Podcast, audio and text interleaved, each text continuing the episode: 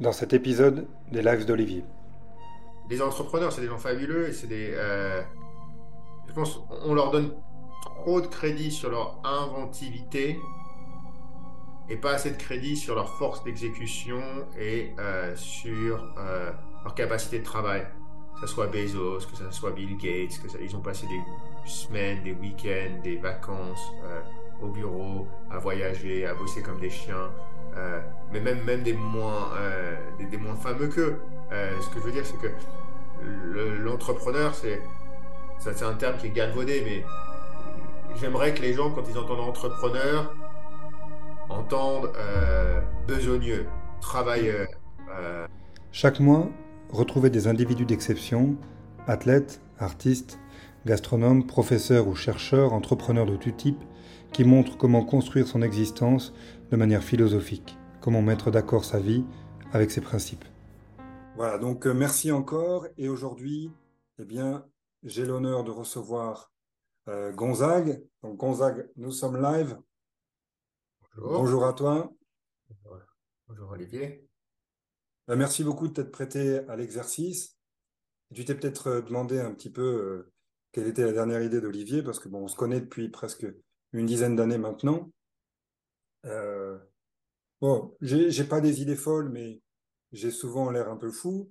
Et, et en fait, bon, ben, euh, ce que, ce que je voulais faire, c'était, euh, au lieu de te mitrailler de questions euh, lorsqu'on se voit dans le cadre amical ou dans nos dîners littéraires, puisque c'est comme ça qu'on s'est rencontrés, dans le cadre des dîners littéraires avec notre, notre cher ami commun Pierre Sorel, eh bien, voilà. Donc, je, je voulais te poser toutes les questions que j'avais jamais osé te poser avant dans le cadre de cette conversation et pouvoir euh, en faire partager aussi euh, la teneur euh, au plus de monde possible parce que tu fais partie des personnes que j'admire et qui ont, je pense, beaucoup de choses à m'apprendre et à apprendre aux autres. Donc, pour, pour les gens qui ne te, qui te connaissent pas, est-ce que tu pourrais te présenter en quelques mots? Commençons par mon commencement, hein, comme on disait dans Molière. Euh, oui, euh, alors euh, je, vis maintenant pas très loin de chez toi, à Boston, mais évidemment je suis français. j'ai grandi à Paris, j'ai fait des, des, études, des études de droit, j'y étais avocat et ma femme est américaine des alentours de Boston je suis venu ici il y a une dizaine d'années, d'abord pour poursuivre des études et ensuite euh, pour y faire carrière et pour y, vivre avec ma famille. J'ai quatre enfants maintenant, de 9 à 1 an, euh, trois filles, un garçon. Et euh, j'essaye d'avoir un petit peu un pied de chaque côté des, États-Unis, de, chaque côté de l'Atlantique, un peu aux États-Unis et, en France. Et grâce à toi, grâce aussi à Pierre que tu as nommé, ces dîners littéraires en français permettent d'avoir encore ce lien euh, avec la France et, la, langue française. la langue française. Donc bon, on reviendra, je pense, sur les, dîners littéraires parce que euh, euh, voilà, pour, moi et comme, pour Pierre, vous, êtes, des modèles dans la mesure où d'un côté, vous avez réussi à mener une carrière carrière professionnelle euh, dans la finance. Et de l'autre côté, vous avez gardé intacte la passion pour les lettres, la culture euh, et pour, euh, de manière générale, la littérature, enfin plus précisément la littérature française. Alors j'ai dit que tu es un modèle. Alors tout de suite, je sais qu'il y a forcément des, auditeurs qui vont me dire oui, la, la finance. Parce qu'on peut être un modèle dans la littérature, on peut tout faire, on peut avoir une vie, une vie sale en tant qu'écrivain, mais on est toujours un chic type. Alors que dans la finance, on peut avoir une vie parfaite, être quelqu'un moralement de, très bien, et sous prétexte qu'on travaille dans la finance, et bien voilà, ça, ça fait tout de suite euh, euh, un tollé. Euh, et bon, c'est un, un, mauvais trait français. Hein. La finance, c'est quelque chose de merveilleux et il faudrait que plus de personnes soient fiables d'y travailler.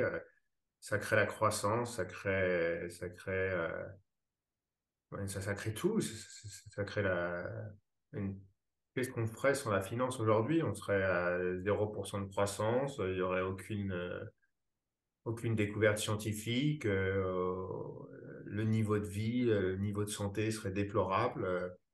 Et quand on voit les contre-exemples, que ce soit Cuba, que ce soit le Venezuela, que ce soit la Corée du Nord, ou encore quelques années plus, plus tôt la, la Russie, on, voit ce qui se passe quand, quand, quand le système capitaliste ne, ne fonctionne pas. Enfin, c'est, nous sommes des animaux qui sont, je pense, motivés par, par l'appât du gain et il, faut la finance pour huiler tout ça, sinon, sinon en fait, on, court à la catastrophe. Et, et, et je ne comprends pas pourquoi la finance a, mauvais dos. elle aide les gens, elle n'est pas là pour... les gens qui sont à la retraite sont bien contents d'avoir une pension à la fin du mois. les gens qui empruntent pour avoir une maison et pour se construire une famille, ils sont bien contents d'avoir une banque qui s'adressait. Exactement, et sans parler aussi de, des participations dans des secteurs ou des activités comme la santé, qui sont majeures, ou euh, les, infrastructures, ou le, je sais pas, développement, développement humain euh, dans des pays où ils ont besoin, euh, je sais pas, de l'eau, de, d'infrastructures, etc., etc. je pense que ça vient de, j'ai souvent pensé à ça. Et je pense qu'en France, on est très fort en maths euh, au niveau des élites, mais comme partout, euh, la population en général n'est pas très bonne. Elle ne comprend pas les pourcentages. Et c'est quelque chose qui m'a toujours sidéré. Et Einstein qui disait, je crois que euh, les intérêts composés sont une arme de destruction massive. Enfin, c'est pas sa citation, mais c'était un peu ce que ça voulait dire. Et, il faut comprendre ce que c'est. Il y a un système très clair. Je me souviens, j'étais au lycée, je ne comprenais pas. On parlait de la règle de, de, 72. Et euh, quand on, divise euh, par 72, euh, enfin, quand on, quand on divise 72 par un, par un taux d'intérêt, on a la, le temps qu'il faut pour, pour que le capital double. Donc, par exemple, 72 divisé par euh, un intérêt de 10%, par 10, ça fait 7,2. Le capital doublera en 10 ans. Euh, évidemment, euh, si c'est 1%, ça doublera qu'en 72 ans. Pour, et, évidemment, si ce capital double en 12 ans ou en 72 ans, les, les, les 60 ans d'écart ou les 62 ans d'écart permettent de faire des choses qu'on ne ferait pas avant. Et c'est une règle toute bête, mais je pense que si on pouvait être un petit peu plus ludique en expliquant ce, ce qu'on fait en finance, on ne vire pas des gens pour le plaisir de virer des gens, c'est pas, pas du tout ça. Oui, oui, donc c'est. pour, moi, c'est très important parce que euh, tu, tu, incarnes, et bon, je n'en connais pas beaucoup, je parle de Pierre, mais euh, c'est peut-être j'ai quelques autres noms en tête. Euh, voilà, c'est pour toi, la, culture et la littérature, la philosophie, la réflexion, la philanthropie n'est pas simplement euh, une théorie, mais c'est quelque chose que, que vous pratiquez. Euh, je, pense aussi, on peut peut-être évoquer rapidement, mais dans, dans la région de Boston, euh, bah, tu, tu, participes au développement de la, culture française à travers la French Librairie, French Lib, où là c'est très concret. Et est-ce que tu peux très rapidement évoquer ce que tu fais, quel est ton rôle à la French Lib et, et en quoi, en quoi peut-être vous permettez à la culture française d'exister, alors que l'État français lui-même n'a peut-être pas les moyens de se positionner euh, à cet endroit-là, même s'il le voudrait bien. Non, euh, quand je suis arrivé à Boston, j'ai voulu m'impliquer et euh, j'ai essayé de réfléchir avec ma femme Elisabeth comment s'impliquer. Et évidemment, il y a tout de suite la santé, les hôpitaux, les pauvres, la faim, la coopération internationale c'est des choses qui, fait, qui sont très, euh, enfin, grâce à Dieu, euh, je, n'ai pas besoin d'en bénéficier, donc qui, sont assez lointaines. Et je me suis dit, euh, faisons des choses concrètes. J'ai au coin de la rue une bibliothèque française qui a été créée dans les années 40 à peu près. et donc, j'y suis très impliqué. C'est un lieu, d'abord un, lieu magnifique, une vieille maison de Boston qui vient d'être faite. Donc, je vous invite tous à aller le voir si vous êtes à Boston. C'est sur Marlborough Street. Euh, et c'est aussi un, plus qu'un lieu, c'est un, endroit de rencontre. Euh, on a la chance d'y avoir parfois, des, souvent d'ailleurs, des écrivains ou, des gens qui ont une connexion euh, plus ou moins directe avec la France ou qui parlent de thématiques qui intéressent la France. il y a aussi un, un, parti plus, un petit peu plus paillard. et il y a tous les gens qui sont qui viennent ici au centre attirés par la gastronomie et, et le vin. Et on, quand, quand, on est en de France, on, on, se rend compte aussi que quelles sont les images qui sont véhiculées et, et c'est celles qu'il faut qu'il faut entretenir. Le vin, c'est l'une d'une richesse de la France. Ça permet d'avoir des, euh, des, des, exportations et c'est quelque chose qui est assez intéressant. Euh, en plus, bon, évidemment, euh, maintenant, le, Centre culturel français a changé de nom pour revenir à son nom d'origine qui est le French Library. Et il y a toute une bibliothèque et qui est fabuleuse parce que c'est vrai que. et excuse-moi, à Boston, la première bibliothèque publique américaine gratuite, qui est d'ailleurs de chez moi aussi, euh, à Copley. Mais euh, avoir aussi, ce... Bah, c'est pas gratuit parce qu'il faut évidemment payer un, un, oui, un C'est euh, c'est pas très cher et ça permet d'avoir ce que les Français ont tous, pas forcément au coin de leur rue, mais dans, dans, dans, leur quartier. Moi, je me souviens, petit à Paris, d'aller les mercredis après-midi chercher mes livres à la bibliothèque. Et, et je pense que c'est là où est née ma, mon amour des livres avant d'être un amour plus de la littérature, parce que quand j'étais petit, franchement, euh, euh, c'était pas Marcel Pagnol qui m'attirait à la bibliothèque. Euh. Un peu cher, pourtant c'est un meilleur écrivain. Eh. Excuse-moi, c'est qui, c'est qui qui paye dans la French Libre? Autrement dit, pour en revenir à la. Ah, c'est totalement privé. c'est totalement privé. bonnes âmes qui se sont regroupées dans les années 40. une dame euh, patronne des arts à Boston, qui a, après sa mort, a légué sa, sa maison. C'est une très belle maison. Euh, ouais, magnifique endroit. Facilement plus de 1000 mètres carrés, euh, qui fait partie de cette, belle époque, la fin du 19e ou début du 20e siècle à, Boston. Ces, maisons dans la tradition britannique. et, aujourd'hui, on a bénéficié d'un un généreux donateur qui était le, général Dorio, qui n'est pas très connu en France, mais qui est le père de, de ce qu'on dit en anglais le venture capital, hmm. euh, qui, s'est démené avec sa femme pour euh, faire vivre le centre et on vit encore de ses largesses. Et, aujourd'hui, bah, c'est vous, c'est moi, euh, c'est tout le monde qui veut bien donner un peu d'argent. je ne suis pas sûr que le gouvernement français ait donné beaucoup, peut-être un petit peu d'attention, peut-être euh, des facilités avec le consulat, mais en termes financiers, il y a très peu de participation. Euh, et euh, si on a, et c'est pas ce qu'on lui demande en fait. on est, on est une, association privée. on est heureux d'être le gouvernement français, mais on n'est pas une antenne du gouvernement français. Mais c'est là où on en revient à la question de la, la perception que les gens peuvent avoir de la, finance en France, ou bon, ils ont peut-être les, les, Français, c'est que euh, quand l'État finance la culture française à l'étranger, que ce soit à travers des lycées ou à travers des alliances françaises, etc., ça coûte beaucoup, beaucoup d'argent. Et, donc, euh, et donc, en un sens, euh, peut-être que la vraie question, ça serait est-ce que cette espèce d'impérialisme mou et indirect que, que la France continue à subventionner, mais a plus vraiment les moyens de le faire, est-ce que ça, ça vaut le coup? Est-ce que c'est intéressant? Est-ce que c'est Vas-y, je t'en prie. Ah, pardon, euh, juste une correction. pour, parler, euh, pour, parler de mon nombril et de la, mm. bibliothèque française à Boston, euh, c'est aussi l'Alliance française. Donc évidemment, l'Alliance française, c'est quelque chose de plus particulier, qui, est sous le même chapeau, qui bénéficie d'aide de l'État. Tout à fait. et bon.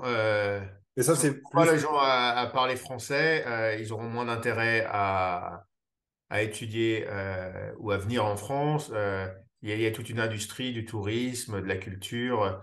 Et donc, bon, on donne d'une d'une main prend de l'autre. Euh, il y a les, les gens sont curieux. Il y a, il y a, beaucoup de façons de pouvoir apprendre le français. C'est pas à moi de décider pourquoi, pourquoi le gouvernement français. Oui, oui, oui, bien sûr. Mais ce que je veux dire, c'est que. Bon, mais bon. Euh, quand, quand vous pas, refaites. faut pas que ce soit un poste budgétaire qui soit très, euh, très important pour le. Euh, Exactement. Mais en tout cas, sans, enfin, pour en revenir à, la question initiale. Les cours sont payants d'ailleurs. Les, gens qui, l'Alliance française finance les cours, mais, mais bon, les, 8 enfin, les millions pour rénover un building et faire en sorte que, que, que la French League continue à vivre, bon, ben ça, en, tout cas, pour nos Français qui nous écoutent et les francophones, c'est c'est pas la France qui paye. Non, mais c'est-à-dire, moi, je suis. L'initiative privée, euh, d'ailleurs, je la privilégie, elle, dirige les fonds euh, de façon peut-être plus efficace. Et, euh, c'est sûr que si certaines associations avaient à aller chercher des fonds à droite ou à gauche, elles seraient peut-être moins véhémentes, moins dogmatiques et, plus concrètes dans leurs actions. mais en France, c'est habituel d'aller faire la course de, ne pas chercher des mécènes, mais d'aller simplement vers les collectivités publiques pour euh, Exactement. Et c'est vrai que je pense que tu, le disais très, très justement, euh, l'importance de l'éducation. C'est-à-dire que euh, l'éducation en France est un petit peu braquée contre la finance, mais peut-être pas par, par intention, mais on va, on va pas lui faire mauvais procès. Et peut-être que parce que les gens ne savent pas, ne connaissent pas les bienfaits entre guillemets de la finance. Il s'intéresse surtout aux méfaits, mais on pourrait prendre le modèle associatif en France avec tous les détournements, les millions euh, qui ont été détournés, et, conclure du, modèle associatif français, loi 1901, qui est après tout un bon modèle, qu'il est, est terrible et qu'il euh, est extrêmement corrompu. Donc la finance est un outil, un moyen qui permet de faire plein de choses, et on en revient toujours à cette question cicéronienne, c'est euh, c'est pas l'orateur euh, le problème, c'est pas la rhétorique le problème, c'est la personne, l'homme qui est, qui est derrière la rhétorique. Donc on, a, on a besoin de, cette finance. Et moi, j'aurais eu, j'aurais bien fait de suivre tes conseils, puisque parmi nos premières rencontres, je me souviens un jour d'être allé, d'être allé boire un coup avec toi. Et à l'époque, on, on, avait vendu un appartement en Floride et je disais, bah, Gonzague, qu'est-ce que, qu'est-ce que je peux faire avec mon argent? Et tu m'avais donné ce conseil et depuis, je me, enfin, j'ose plus y penser, je me suis retourné, je ne suis plus jamais retourné, c'était d'investir dans, dans Vanguard. Euh, et ma question, c'est, c'est devenu quoi C'est devenu quoi? Enfin, si j'avais suivi ton conseil et, et investi mes ah, économies dedans. Dire ça tout de suite. En 2015. Euh, oui, alors. Euh, tu aurais investi dans le, euh, ce qu'on appelle le S&P 500, qui est l'indice euh, des 500 plus grandes, simplifions, hein, des 500 c'est ce que tu m'avais dit. Entreprises à peu près, euh, c'est pas tout à fait ça, mais des 500 plus grandes entreprises américaines, en tout cas celles qui sont cotées. Et, et entre 2015, je me souviens plus quand c'était en 2015, mais... ouais, 2015, si j'avais mis 100 000. donc en 2015, l'indice, tu vois, il était à il était à 2000 et aujourd'hui, l'indice, il est juste à 4000. Donc, euh, entre 2015 et aujourd'hui, euh, euh, ton investissement aurait doublé. c'est ça, c'est à peu près ça. évidemment, il aurait doublé, mais ce n'est pas un long fleuve tranquille. très vite, après ton investissement, il aurait chuté de 20%. Il aurait augmenté progressivement. Puis, quand il serait arrivé autour de, de, de 3000, donc déjà avec 50% de, euh, de gains. Il aurait chuté et il aurait rechuté de un bon 25%. Il s'est remonté à 3500, redescendu à 2500 pour culminer à 4000 et presque 5000 points et aujourd'hui à, 4000 points. Donc euh, euh, ce n'est pas un long fleuve tranquille, mais quand on a le temps, que c'est de l'argent dont on n'a pas besoin immédiatement, il n'y a pas.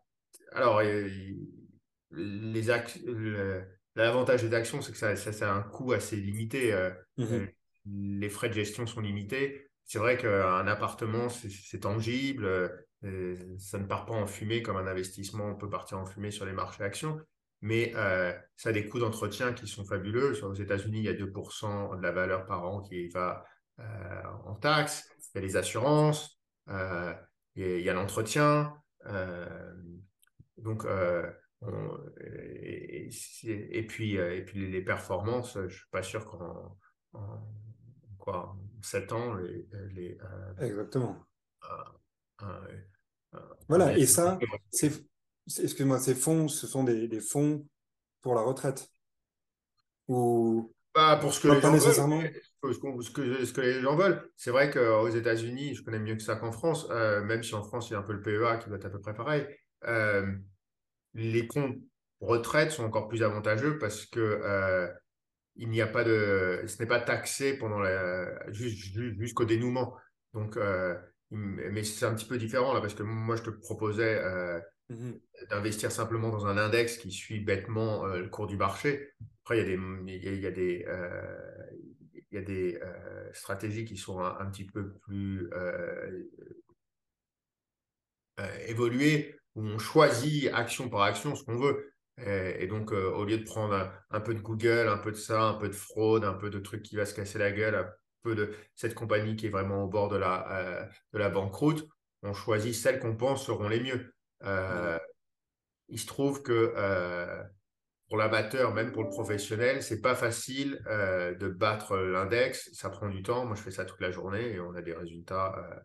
Euh, euh, normalement, on, bat l'index, mais y a beaucoup de professionnels qui, ont, qui, démènent, qui travaillent très dur et qui n'y arrivent pas. donc, pour l'homme de la rue, il n'a pas le temps, il n'a pas, il n'a pas l'envie, il n'a pas les, les connaissances pour le faire. Donc, investir dans un, dans un index. Et puis après, évidemment, il y a des index qui sont peut-être un petit peu plus euh, euh, un petit peu plus précis ou des ce qu'ils appellent des ETF euh, qui peuvent traquer, que ce soit si on veut une exposition sur le, enfin, sur le pétrole, sur l'argent, sur l'or, sur les matières premières. Sur, même sur des trucs sur la santé, sur, euh, sur le traitement des eaux, sur, euh, sur le commerce, euh, sur les valeurs financières, on peut, hmm. ajuster comme ça. Donc, pour, les gens qui sont un peu moins versés dans... versés dans, dans, dans, la finance, soit par manque de temps ou manque d'intérêt, sont des produits idéaux. Et excuse-moi, donc c'est une question précise, mais est-ce que je, m'excuse auprès des, auditeurs, mais euh, et si, si j'avais investi dans un PEA, est-ce que, est que j'aurais doublé ma mise ou, en France? Bah, L'index aurait doublé. Après, euh, l'index double. Euh, si tu avais gardé ça, que tu avais eu les reins solides pendant la crise du Covid en mars 2020, quand tout, tout, tout, tout tombait, toutes les valeurs chutaient, est-ce que tu aurais eu le courage de dire, bon, de toute manière, c'est de l'argent pour la retraite ou l'argent pour m'acheter une maison dans 20 ans, donc je préfère, euh, ça sert à rien d'essayer d'y toucher, de, de, de, jouer, d'essayer de trouver le, le, pic et de trouver ensuite euh, le moment au plus bas, juste le garder. En fait, la plupart des gens, euh, l'erreur qu'ils font, c'est que pendant les moments d'exubérance, ils ajoutent, ils ajoutent, ils ajoutent, et puis au moment où ça se casse la gueule, ils, ils retirent. Du coup, ils ont investi le plus au top et quand ça, quand, quand, quand ça tombe, euh, ils, ils, paniquent, ils, vendent tout. Et puis, euh, ils n'arriveront jamais à, à, racheter au plus bas. Donc, ils rachèteront quand le marché aura déjà pris 20% et ils auront déjà perdu. Donc, sur le, euh, sur le long terme, euh, c'est évident. Je ne dis pas d'un mois à un autre, d'un trimestre à un autre, même d'une mmh année à une autre. Il y a beaucoup. Mais c'est très rare même dans les années 30 où euh, c'est quand même rare que dans, que, que, que, dans, il y a des décennies perdues où il n'y a aucune euh, aucune croissance. Une croissance. Et heureusement pour nous d'ailleurs, parce que s'il n'y avait pas de croissance sur le marché, on serait, on serait dans le beau aussi. Oui, et heureusement pour nous aussi, qui ne sommes pas dans la finance, parce que. c'est ça que je voulais dire. Hein. Euh, moi, je, pense, je pensais, je sais pas si tu as lu ce livre d'Annie Duke qui vient de, qui vient de sortir, Encore, qui était une joueuse de poker et qui maintenant fait du conseil euh, dans la finance et qui, qui vient de publier un livre qui s'appelle euh, The Power of Quitting, le, le ah. pouvoir, la puissance de, de, savoir quand c'est qu'il faut laisser aller, lâcher prise. Euh, et le premier exemple qu'elle prend, c'est les explorateurs, des, des, des alpinistes qui montent l'Everest, enfin deux groupes d'alpinistes qui montent l'Everest. L'un qui, euh, de manière très disciplinée, se dit OK, euh, même s'il nous reste que trois heures de marche, il fera nuit, c'est trop dangereux. Et l'autre groupe, un peu plus fanfaron et optimiste. Et donc, bon, on connaît l'histoire de ceux qui Ouais, sont mais morts. pas, c'est pas seulement ça, c'est le groupe le plus expérimenté. euh, qui est le- pas, ils n'étaient pas forcément fan- fanfarons, mais ils étaient certainement. euh, euh, il y a eu des cas qui ont été écrits, c'est c'est- c'est enseigné. c'est- c'est- et c'est vrai que c'était l'illustration d'un d'un exemple, c'est que finalement en montagne, on, on- on court presque plus de risques avec quelqu'un de, avec beaucoup d'expérience qu'avec des gens un petit peu plus euh, Novice. Ouais. C'est c'est con- totalement con- contre-intuitif, mais euh, euh, ça s'explique par, par, par beaucoup de facteurs, dont, dont- dont la, la fanfaronnade. Et, et- et c'est vrai en finance aussi? Est-ce que, est-ce que ce que je veux dire, c'est que quand tu, tu parlais de vendre, tu, quand, quand tu, quand tu décides de vendre, est-ce que, euh, est-ce que ça pourrait, enfin, tu vois, on pourrait suivre le même raisonnement ou c'est pas exactement la même chose? peut-être. euh, I mean, l'expérience aide, hein, en montagne ou en finance, l'expérience aide, c'est sûr. Euh, quand on, a, quand on en a vu d'autres, ça, ça aide beaucoup. Euh, mais que, il y a, y y toujours une, une frontière très, euh, très fine et, et, et totalement intangible entre le point de vue, l'opinion et même l'opiniâtreté d'un côté, et puis juste quand on passe de l'autre côté de la ligne, euh, simplement l'entêtement ou être buté. euh, et et, c'est pas facile euh, quand, quand, quand on est la tête dans le guidon, euh, un coup de pédale en plus, on, exactement. on en a déjà fait beaucoup, donc on, et je pense que ça c'est, je je sais pas si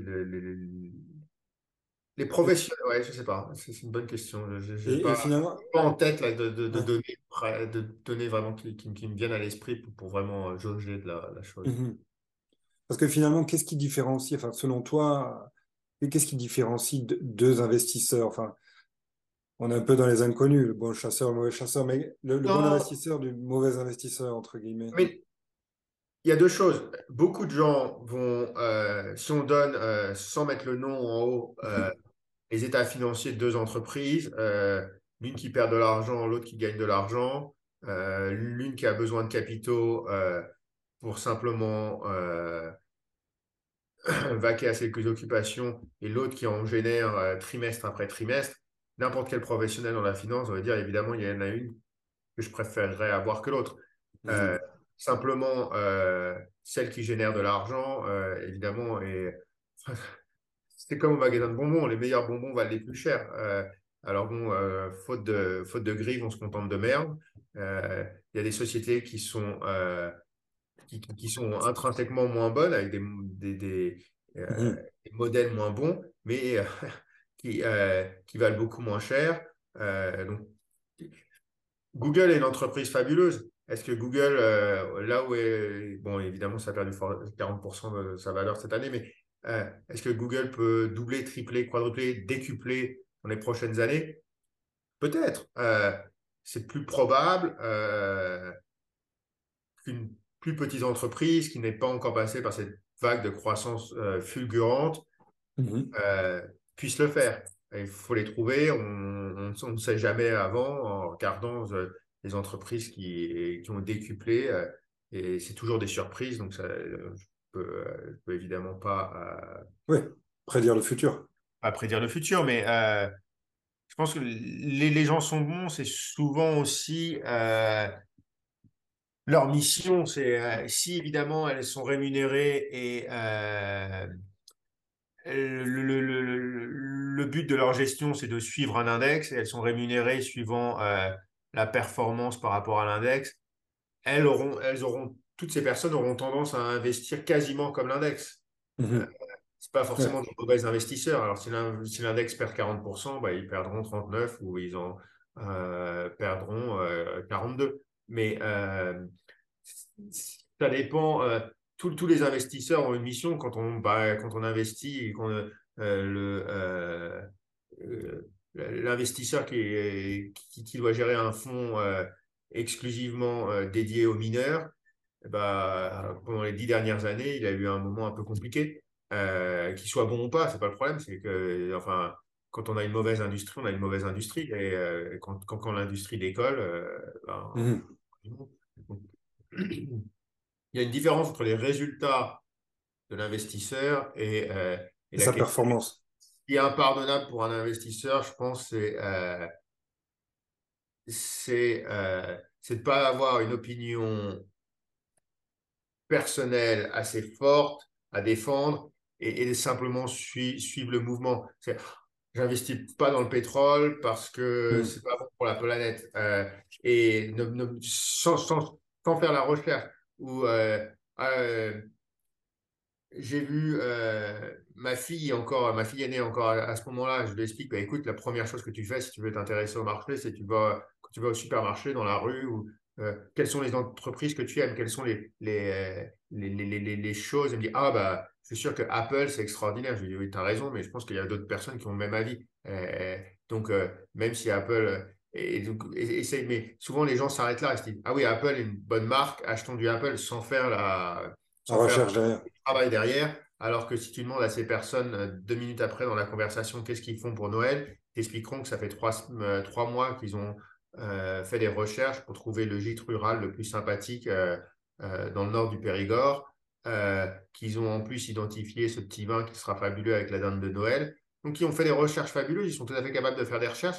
Simplement, ils les font pour, leur, pour l'achat de leur frigidaire ou planifier leurs vacances mais quand ils euh, sont devant leur écran à passer des ordres de bourse, ils préfèrent simplement suivre euh, le doigt mouillé et, euh, et, se dire, ah oui, évidemment, les véhicules électriques vont dominer le monde, donc achetons du Tesla sans, sans réfléchir à, à, beaucoup de choses. Et ça, c'est impardonnable.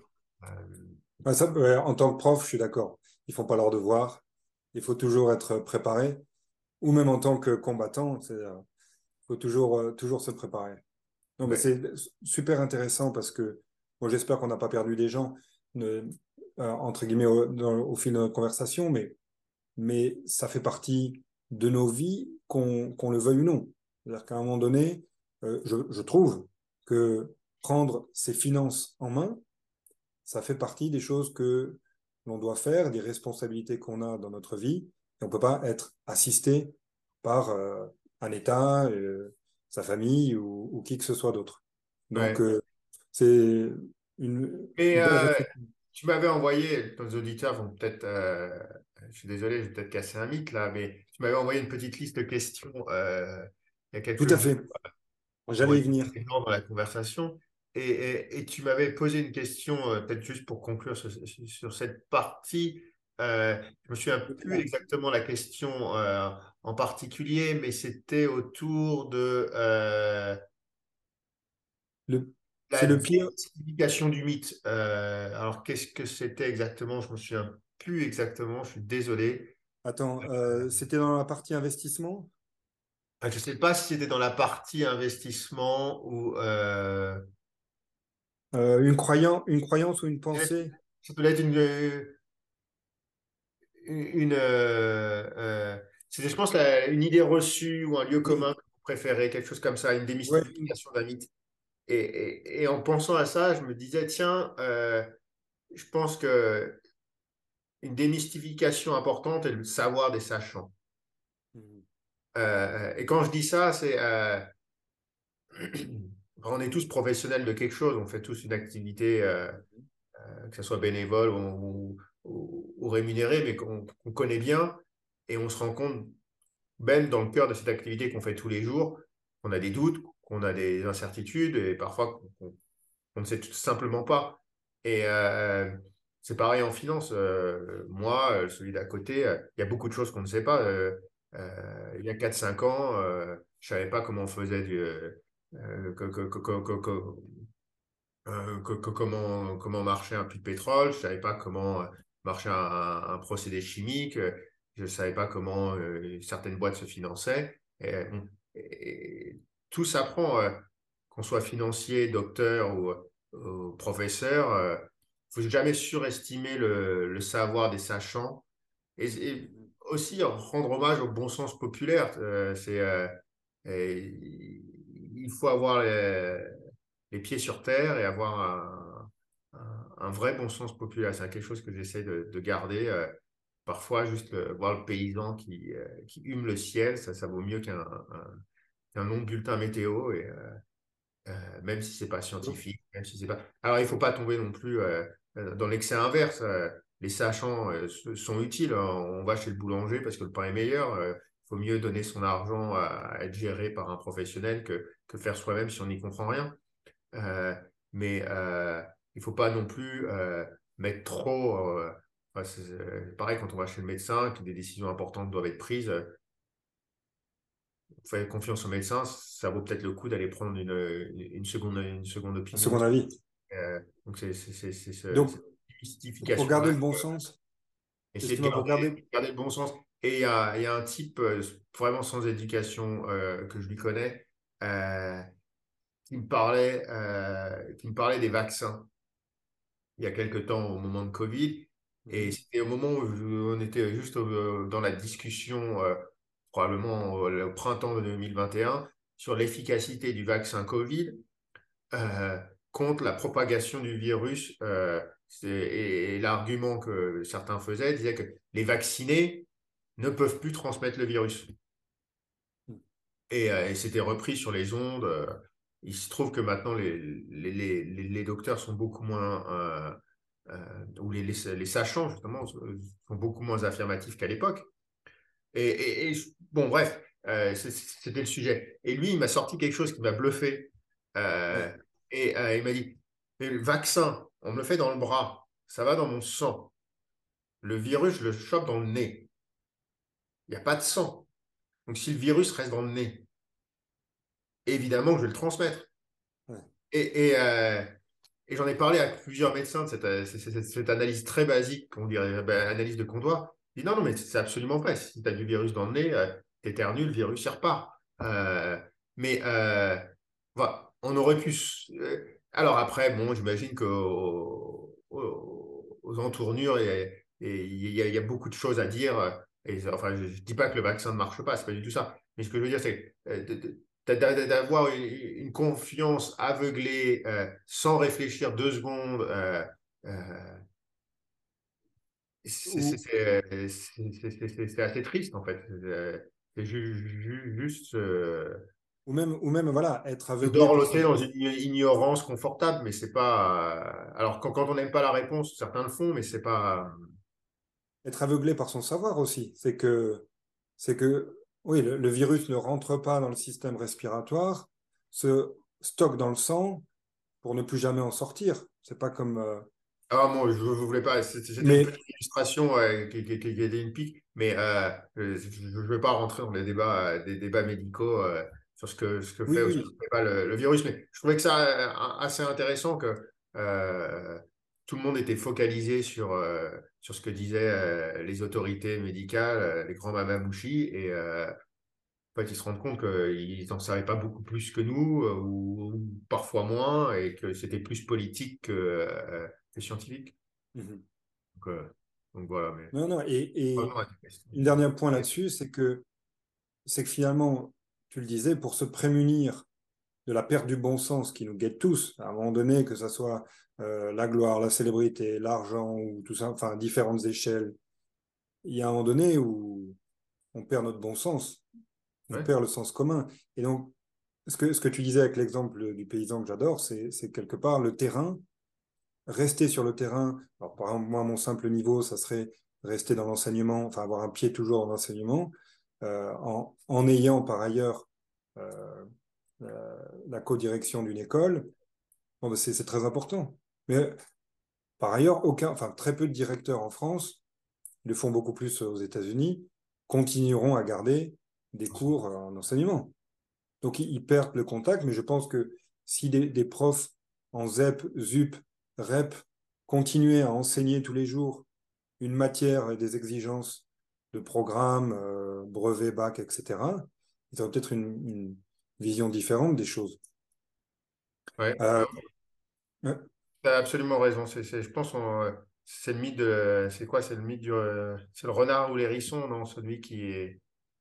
La, la, fable. Euh, celui qui est qui a un savoir très pointu sur une petite chose, l'hérisson étant sa défense euh, épineuse, et le renard qui, lui, évidemment, n'a pas d'épines et a un savoir beaucoup plus large pour, pour pouvoir s'adapter à beaucoup plus de situations.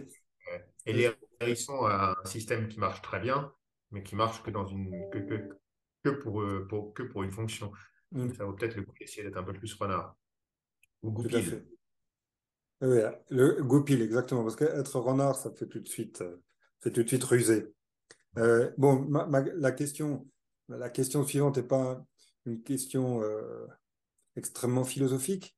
On parlait d'investissement. Alors, je ne vais pas te demander le stock que tu nous conseilles de choisir pour Noël, qui va nous rapporter gros. Cette fois-ci, je t'épargne cette question.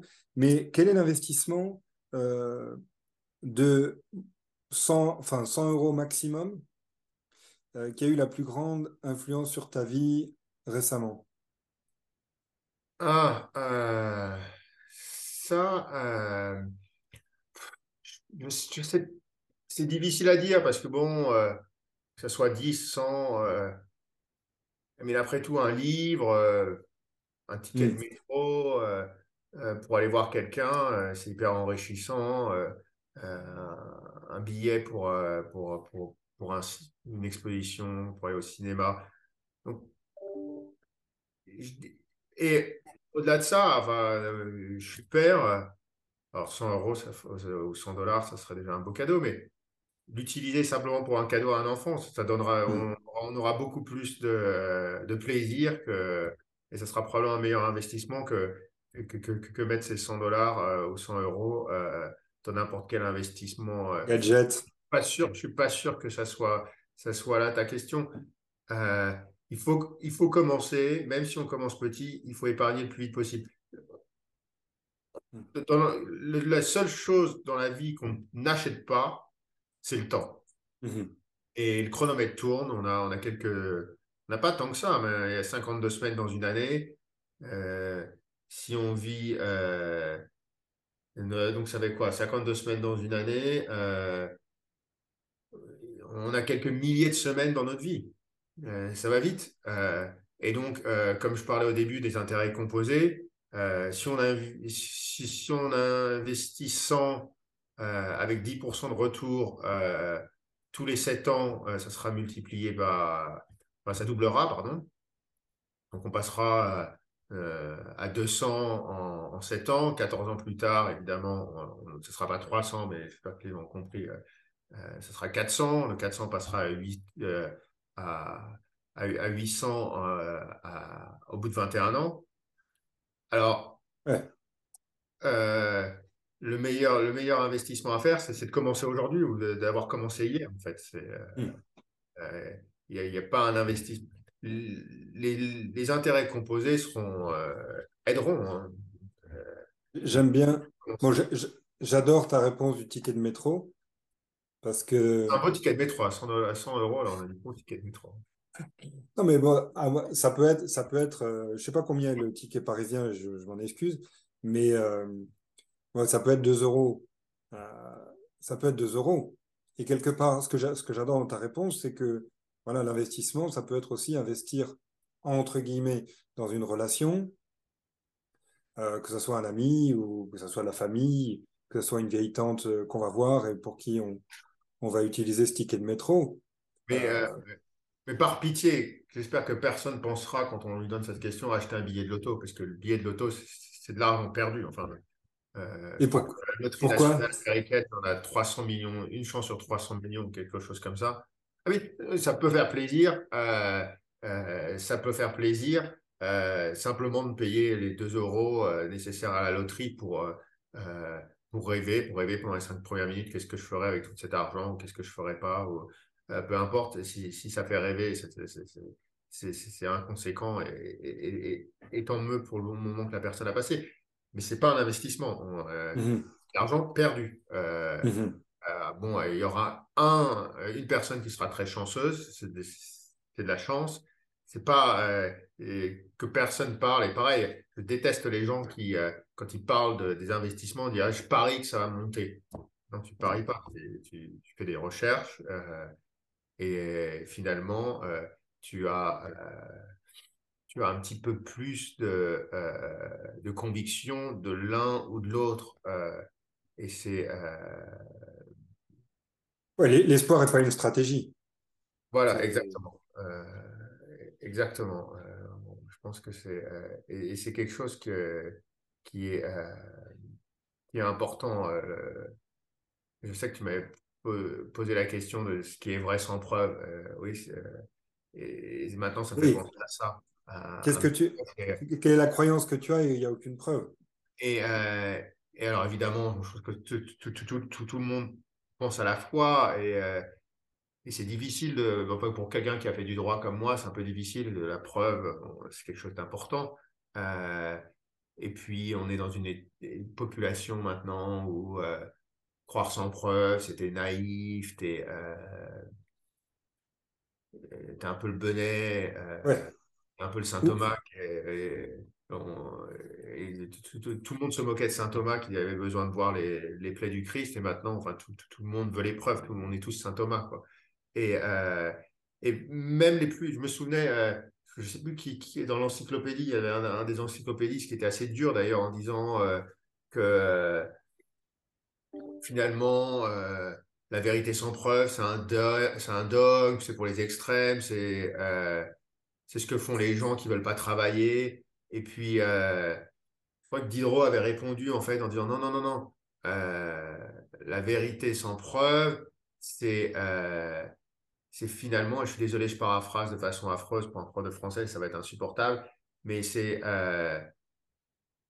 c'est ce qu'on peut croire après avoir fait son travail. Alors, si tu n'avais pas dit dans ces termes, c'était beaucoup plus. mais je n'ai pas de souvenir. C'était un peu comme ça dans ces. Euh, euh, et euh, dans, ce qu'il disait, ça, me plaît beaucoup parce que c'est. en fait, on peut se laisser, on peut se laisser aller à avoir des, des croyances. c'est important, mais il faut quand même avoir fait un, un, travail minime autour, autour pour se rendre compte de, pour, pour, se rendre compte de tout. et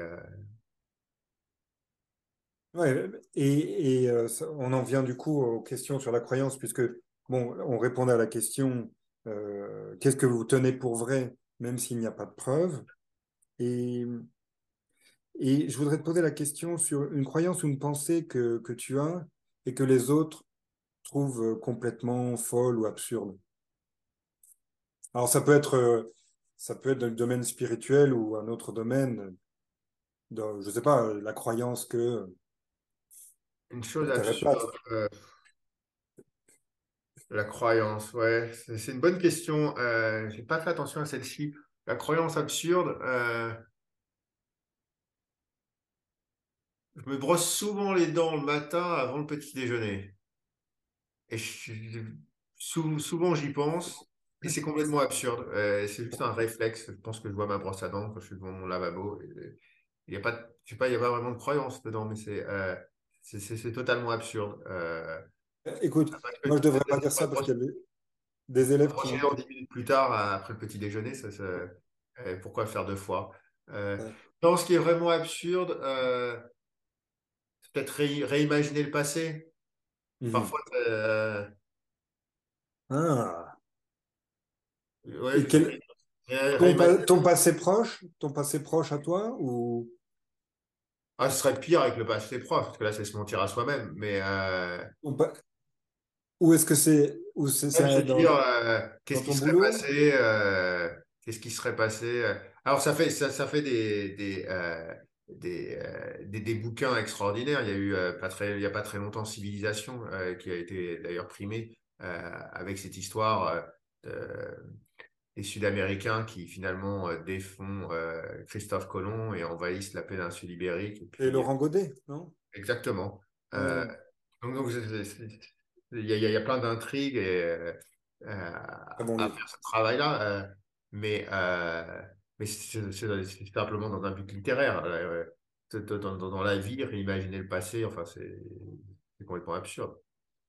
Mais enfin, je, reviens un peu à la finance parce que je pense que souvent, enfin, j'imagine que souvent, quand vous réfléchissez aux décisions qui, doivent être prises euh, bah, dans l'immédiat, vous, vous peut-être être habitué à, réimaginer euh, les, événements, les scénarios et peut-être à réimaginer le passé pour pouvoir améliorer. Le revivre, c'est différent et l'analyser, c'est différent. Mais le... Hmm.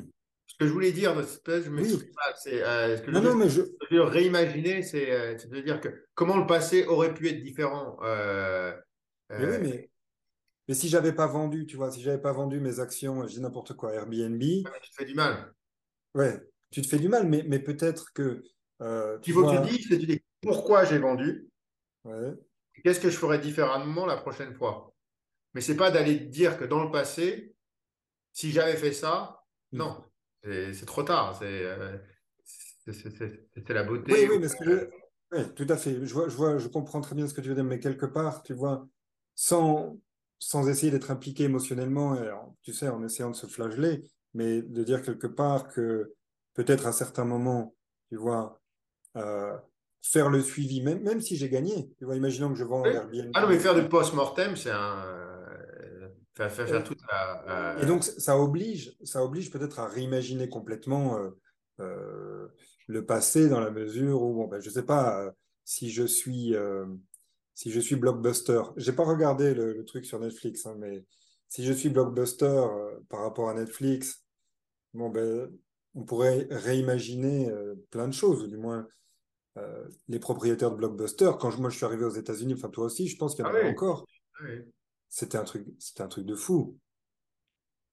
Et quelque part, il y a des gens qui, je sais pas, si, je sais pas quel était leur, leur revenu le revenu annuel. Oui, mais Netflix, euh, enfin bon, euh, c'est un investissement fabuleux, mais pour Blockbuster, euh, eux, ils étaient profitables, ils gagnaient de l'argent, ils allaient investir dans Netflix. Netflix a perdu des millions, des milliers de millions, des milliards pendant des années et des années. Les investisseurs étaient très contents. Je trouve que si, tu étais un, blockbuster qui est blockbuster, c'était les, loueurs de, vidéocassettes et de DVD euh, avec ses résultats financiers, en, deux ans, il serait parti à la, à la poubelle. Donc, euh, euh, c'est facile de dire après. Alors après, on peut toujours faire. Et c'est hyper important de se rendre compte quelles ont été leurs erreurs, qu'est-ce qu'il ne faut pas reproduire. Mais d'essayer d'aller créer une fiction en se disant qu'est-ce qui se serait passé si Netflix avait été acquis par par blockbuster. C'est enfin, on, perd, on, perd du temps, on ne sait pas. Euh, toutes ces boîtes, euh, et euh, c'est des boîtes qui sont souvent menées par un type qui, est, qui a un, certain génie, une certaine touche, une certaine conviction.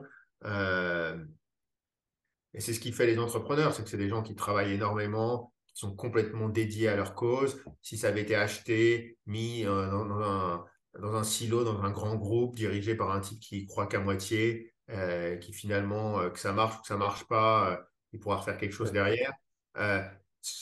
c'est pour ça, il faut jamais. les entrepreneurs, c'est des gens fabuleux et c'est des.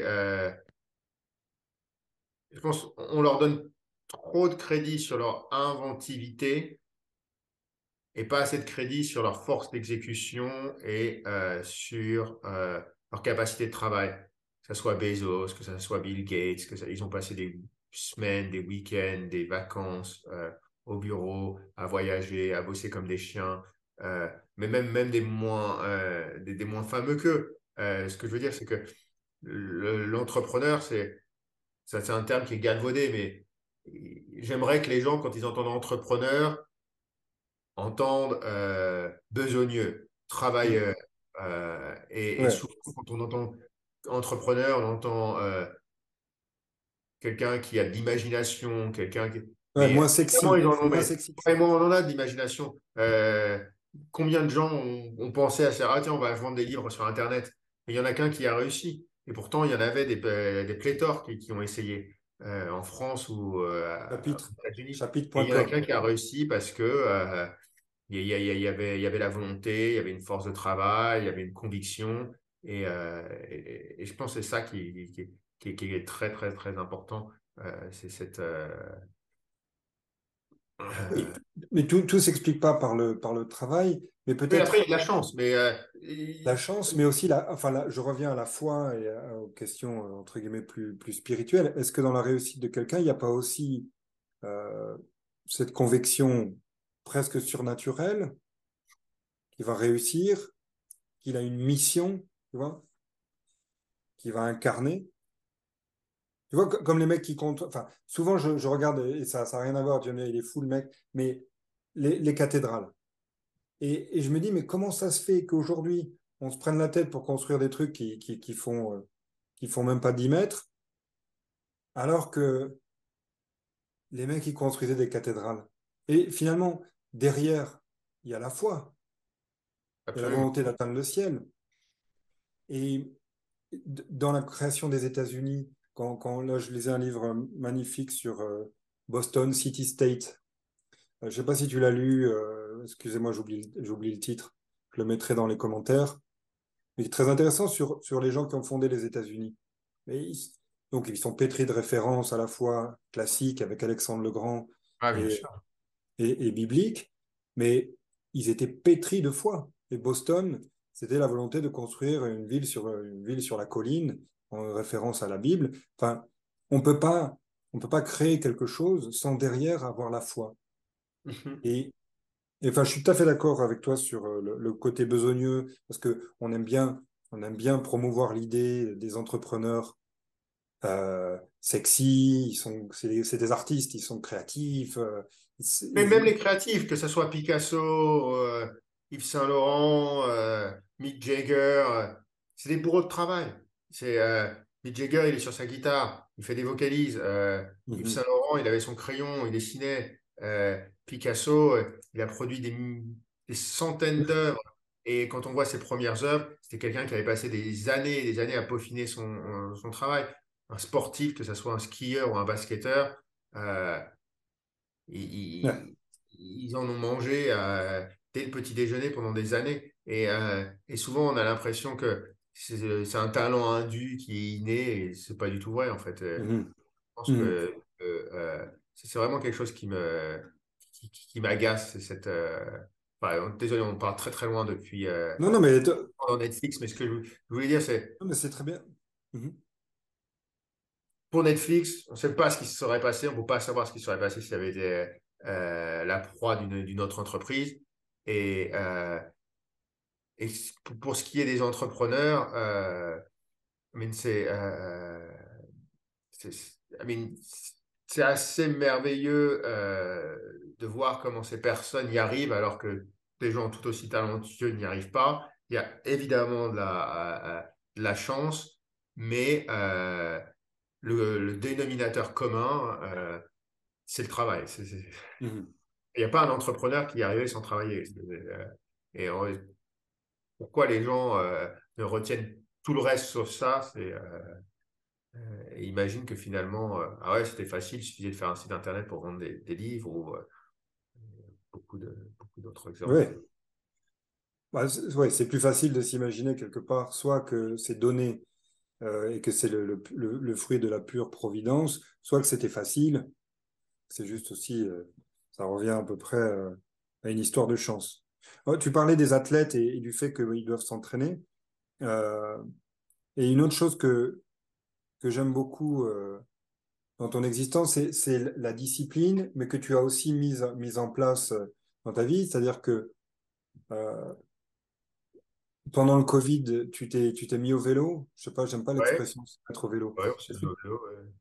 Alors que, alors que tu as, tu as blessé un genou ou tu as, tu as un problème de genou? Non, j'ai une petite cochonnerie, j'ai un peu de, de, rhumatisme. Donc, euh, y a, autour de la, quand, quand j'avais une vingtaine d'années, j'ai commencé à voir ça. Et euh, pour les gens qui savent, évidemment, c'est une évidence. Mais pour les autres, c'est un,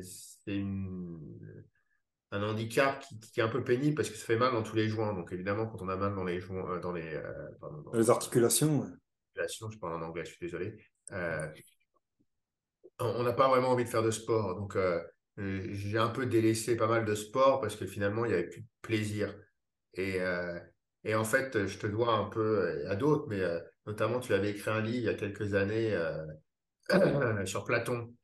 il est très intéressant parce qu'on voyait des, des, philosophes dans leur vie de tous les jours et, et c'était des gars qui, Hein, évidemment, moi, j'aimais bien la philosophie, donc je ne sais pas pourquoi je veux, dire ça, mais quand on demande à quelqu'un dans la rue des dessine-moi un philosophe, ça va être un cagneux un peu boutonneux, rat de bibliothèque peut-être. Ventripotent. Alors, les, les, les, plus zélés vont, vont, citer Raphaël Enthoven, qui, qui, qui, qui, qui d'ailleurs fait beaucoup de bien à, à, à, la philosophie pour la, pour la populariser voir qu'il y a quelque qu'on aime beaucoup. je suis sûr qu'il a, il a, il a, des défauts aussi, mais ce que je veux dire, c'est il, a un, vrai intérêt. Mais quand on pense, et, euh, quand il avait écrit ce bouquin, euh, je te fais de la pub, mais ça m'avait poussé à revenir aux lettres classiques et notamment au stoïcisme, un mouvement que, que, que j'adore. Euh, et, euh, et, on voit euh, les Marc Aurèle, les gars, c'est quand même des empereurs qui sont euh, qui n'ont pas peur d'aller au combat, même au corps à corps, et qui écrivent les méditations qui, 2000 ans après, sont encore, chaque année, il y a des dizaines de milliers de, de, méditations qui sont probablement vendues dans le monde. Il y a des gens qui les lisent tous les jours.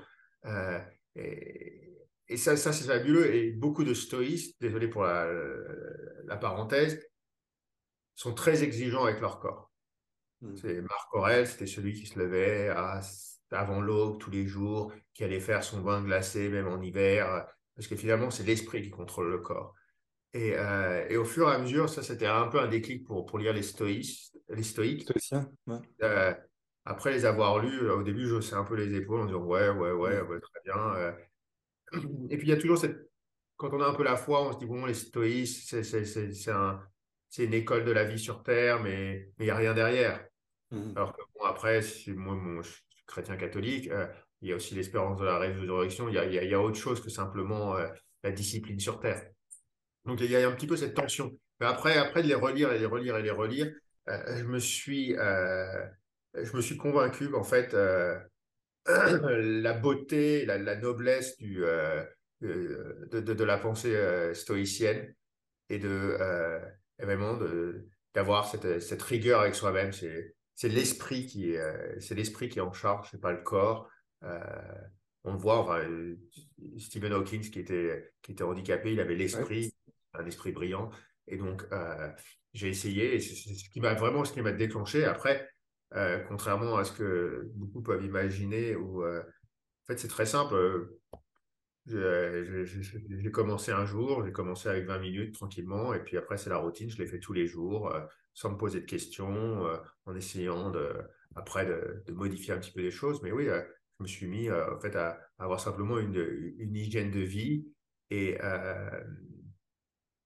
et vraiment d'apprécier. je n'avais jamais vraiment.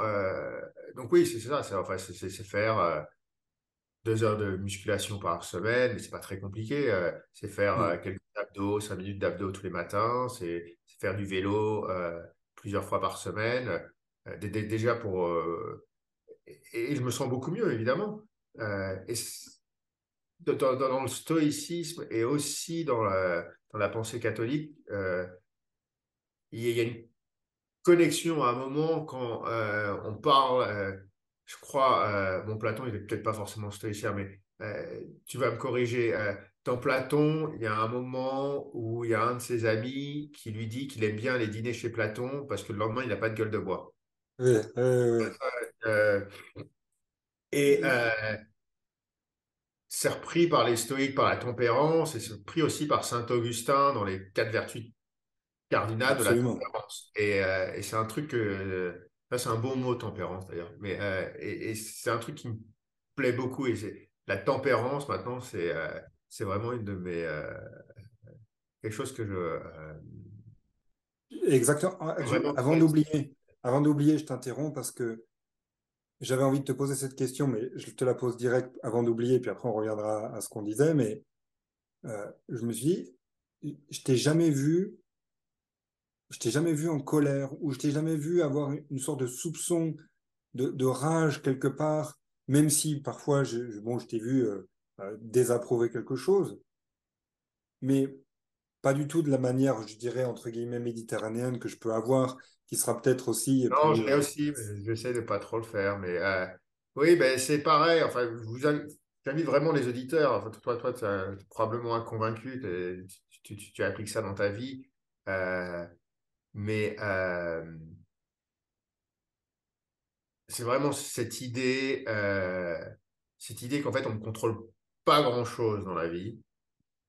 C'est stoïque. Désolé de répéter ça, c'est un disque rayé de maintenant. non, non, non, mais c'est.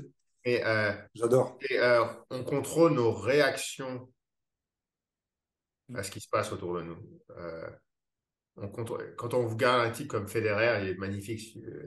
Il contrôle sa réaction. Évidemment, il essaie de contrôler, de faire tout ce qu'il veut, mais quand la balle, elle veut pas, elle veut pas, et il contrôle sa réaction. et, et c'est c'est notre liberté. Personne, quelque chose, il me dit, ah, il me rend malade, ou euh, mhm. il me rend. Euh, euh, non, il ne te rend pas malade. c'est toi-même qui te rend malade. Mhm. Même si ce comportement, cette personne, quoi qu'il arrive, cet événement, c'est odieux, c'est pénible, c'est notre réaction à ça, à ça qui.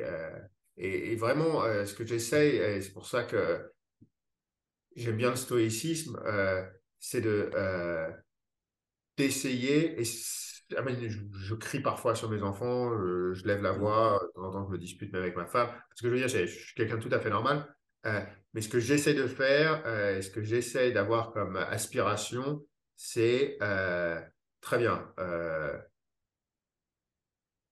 je sais qu'il y a peu de choses que je peux contrôler. Ce que je ne contrôle pas, je ne le contrôle pas, je n'y pense pas. Et par contre, j'essaie de contrôler ce que je peux contrôler. Donc, euh, c'est ma réaction aux choses. Euh. Mmh ouais. Et quelque part, c'est la vraie, liberté. Euh, tu te rends compte que ton propre ego est un ennemi qui est, mmh. qui est probablement le pire de, ton ennemi, de, tes ennemis. C'est, que ça soit quelqu'un qui veut te couper dans la file pour aller chercher le pain, tu, tu lui fais une réflexion. C'est ton ego. Si Qu'est-ce qu'il va faire deux minutes, mais qu'est-ce que toi tu vas faire des deux minutes aussi? Et, et, euh, et, on, se rend compte, on essaie toujours de chercher des ennemis, euh, euh, même quand on est. Il y a toujours. En fait, il est à l'intérieur, l'ennemi. Ouais. Et pour conclure sur le vélo, comment tu as, as dépassé cette douleur qui, qui t'empêchait quelque part, enfin qui te gâchait le plaisir de faire du, sport? Ouais, Bon, euh, c'est pas agréable. Hein. Il y a un moment où il faut un peu, euh, un, peu, un peu donner de soi aussi. Hein. C'est, euh, mais bon, on n'obtient rien sans rien. Qu'est-ce que j'ai fait? Bah, J'ai commencé avec des, comment dire, avec des, des, des, des ambitions modestes. Mmh euh, déjà, je vais faire 20 minutes, enfin 20 minutes de vélo, je pouvais les faire, n'y avait pas de problème. Ce que je veux dire, c'est je vais faire une heure de vélo. Une heure de vélo à la vitesse à laquelle je fais. Une heure de vélo. Après, je dis, bon, je vais faire une demi-heure de vélo et je vais essayer de faire en une demi-heure ce que je faisais en une heure. Euh, euh, et après, et après, bon, après, il y a plein de, plein, plein de choses qui peuvent peuvent aider les gens qui sont, qui sont totalement en dehors de ça. C'est évidemment si on investit un peu d'argent dans un vélo, dire bon maintenant j'ai payé pour un vélo, j'ai payé pour des hop, je vais l'utiliser. Euh, mhm. fait tous les jours sans se poser la question. Euh, ça devient une routine, on ne se pose pas la question de dire ah, j'ai pas envie de le faire. Hein. On, fait tous les jours, point barre. Ou on fait cinq fois par jour, cinq fois par semaine, point barre. Et, on fait cinq fois par semaine, c'est tout. Si tu n'y penses pas, et il faut créer des automatismes. Et je pense que c'est cette routine-là. Et, euh, qui, peut être aidé. Euh, euh, Et est-ce que c'est celle que tu utilises Mais euh, c'est pas. ouais, il y, a des jours au début où je dormais bien le soir et j'avais un peu mal, mais bon. et encore, bon, moi, tu vois, je ne suis pas. je suis pas très malade, très sincèrement. Mmh. C'est un, un inconvénient, mais c'est pas, pas un handicap qui, qui, qui, affecte ma vie et ça m'empêche pas de, d'aller euh, de, vivre avec mes occupations. Ça m'empêchait de faire euh, une activité physique intense. Mais maintenant, et aussi, évidemment, euh, quand on est mieux en forme, je pense que ça aide aussi. Il n'y a, pas de secret. Et c'est pour ça que, en fait, plus qu'un secret ou un truc, c'est cette idée de tempérance. Quand on est sur le vélo cinq fois par semaine, on boit trois verres de, vin le soir, on se rend compte que le lendemain matin, on n'a pas envie de faire de vélo. Donc on dit, ah, tiens, si je buvais qu'un verre de vin, et en fait, on se rend compte que tu vis beaucoup mieux. Euh, j'en ai fait l'expérience. On vit beaucoup mieux, on a une vie beaucoup plus agréable, on a une vie beaucoup plus agréable, on est une personne beaucoup plus agréable euh, si on fait ces petites choses. Et c'est vraiment là où, encore, pardon, je vais partir dans une tangente, mais on se rend compte que la liberté est en fait, c'est une option pour bien faire. Mmh. Je ne sais pas si je le dis correctement. comment je pourrais le dire Souvent, les gens pensent que la liberté, c'est le pouvoir de dire non, ou le pouvoir de faire ce qu'on veut, quand on est un petit peu plus évolué. Mais en fait, la liberté, c'est de faire la bonne chose. Mais de le faire de façon libre, que ça vienne de toi. Je ne le fais pas parce que je ne ramasse pas le papier dans la rue euh, pour que les gens pensent que je suis un bon citoyen. Je le fais parce qu'on ne laisse pas de papier dans la rue, euh, parce que je ne veux pas vivre, euh, je ne veux pas être la personne qui vit dans un taudis. Je ne le fais pas pour l'extérieur, je le fais pour moi-même, euh, pour, pour, l'amour que j'ai de moi-même. Il faut faire. C'est ça. Euh, c'est ça avec le vélo aussi. C'est, euh, ou, le sport pour moi, en tout cas, c'est. Je le fais pour moi-même avant tout. Je ne le fais pas pour, pour dire à, à Tartampion, tiens, je cours en, en, temps de secondes ou ça ne m'intéresse pas. D'ailleurs, je ne fais pas de compétition. Je le fais simplement dans un, dans, dans, une optique de, de, me sentir bien et d'être c'est même pas être fier de soi-même, c'est d'être. Euh, c'est de respecter son corps, de, de, c'est. Euh, on est. Euh, oui, de respect, en fait, c'est respect de soi-même. Mmh. Absolument. Parfois, j'ai. Bon, c'est un regard rétrospectif sur, sur moi et puis bon, sur d'autres, hein, mais qui, je sais pas, à 50 ans vont continuer à faire des, des triathlons et des choses comme ça, ou, où tu fais passer ton corps par des, par des mauvais moments, où tu vas pouvoir le blesser, où tu vas pouvoir chercher une forme d'excellence et de compétition. Et maintenant, avec mes 42 ans, je me dis, mais ils, vont où? C'est quoi leur programme? Bon, nous, à 42 ans, on sera plus, enfin, moi, je ne serai plus champion olympique. Donc, je comprends qu'on peut s'entraîner en se disant, je serai un jour un, champion olympique. Mais tu veux prouver quoi? c'est un rituel. C'est des gens qui, Oui, mais quand tu fais un triathlon. Tu, tu il faut, c'est une motivation. C'est euh, les gens s'entraînent tous les jours et ils, ils, veulent que ça aboutisse à quelque chose. Ouais, mais tu veux poster sur Facebook que tu as couru le marathon de Paris en, en 2h47 C'est, euh, euh, comme dirait notre fameux Pascal, c'est de la concupiscence. Exactement. Il n'y a qu'une bonne partie de la concupiscence. Et pour moi, je trouve que, enfin, aujourd'hui, avec mes 42 ans, j'aurais pas dit ça peut-être il y a 5 ans, mais, mais la compétition, ou du moins, enfin, ce qui est devenu la compétition sportive aujourd'hui, où le, sport amateur essaye de se prendre pour le, sport euh, professionnel, où tu as des équipements de malades, euh, tu as, des podomètres de tarés, ce qui fait que tu peux calculer à la seconde près ton temps sur. Et les mecs, ils font 3 km en, en 12 minutes. Et ils vont tu vois, ils vont se mesurer comme si, comme s'il s'agissait de, d'un enjeu olympique. Mais, oui, mais si ça les aide, écoute, si ça les aide. Euh, je suis d'accord. Dans son livre. Euh, et c'est là où, les auditeurs voient un bon exemple. Olivier qui est là comme ça et, et Gonzague qui dit ça les aide. Mais tu as raison, c'est toi qui as raison. à propos de discipline, je voulais, je voulais, je voulais parler de, des lectures parce que bon, la lecture est, est une passion euh, enfin une des passions qu'on partage. Une obsession à ce point-là, Et peut-être une obsession, voire une, une sorte euh, de maladie. Euh, et même une époque, enfin bon, moi j'ai essayé de, mesurer à toi, à propos de compétition, j'ai abandonné, mais tu, lis toujours un livre par semaine? J'essaie, ouais. et en fait, est-ce que c'est la lecture en elle-même ou est-ce que tu je sais pas, euh, je n'ai pas pensé à ça avant, mais je, me demande si. Est-ce que c'est ma curiosité? Est-ce qu'en fait, est-ce que je suis simplement un peu curieux Donc, j'aime bien lire? Je suis tellement curieux que quand je lis un livre, je veux finir le livre parce que je veux savoir le dernier mot du livre euh, et ce qui s'est passé entre là où je suis et le dernier mot. Euh, et donc, il y, a, probablement ce défaut de curiosité. la lecture, en fait, je ne sais pas si c'est tant la lecture que la, que la curiosité d'apprendre ce qu'il y a dans le livre. Mais ouais, je lis, beaucoup de livres. Mmh. Et comment tu fais alors? Enfin, C'est quoi? Parce que pour, pour ah ouais, c'est euh, tous les jours avant de me coucher, je, euh, j'essaye de, j'essaye de, j'essaie de me coucher vers autour de 10h30. Ici, aux États-Unis, on se lève tôt. Donc, Mhm. évidemment, on se couche tôt. Euh, pour les Français, ils sont encore à l'heure de, l'apéritif.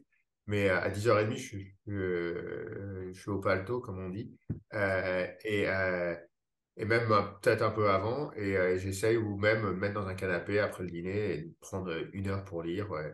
Et puis souvent, euh, chemin faisant, euh, je lis plus que- qu'une heure. Et, mais euh, c'est euh, et quand on a l'habitude, après, ça ça devient. Enfin, il n'y a pas de. Est-ce que, donc, de... ça aussi, je voulais en parler parce que c'est c'est intéressant, je trouve, euh, pour les Français francophones qui connaissent pas vraiment les, les universités américaines.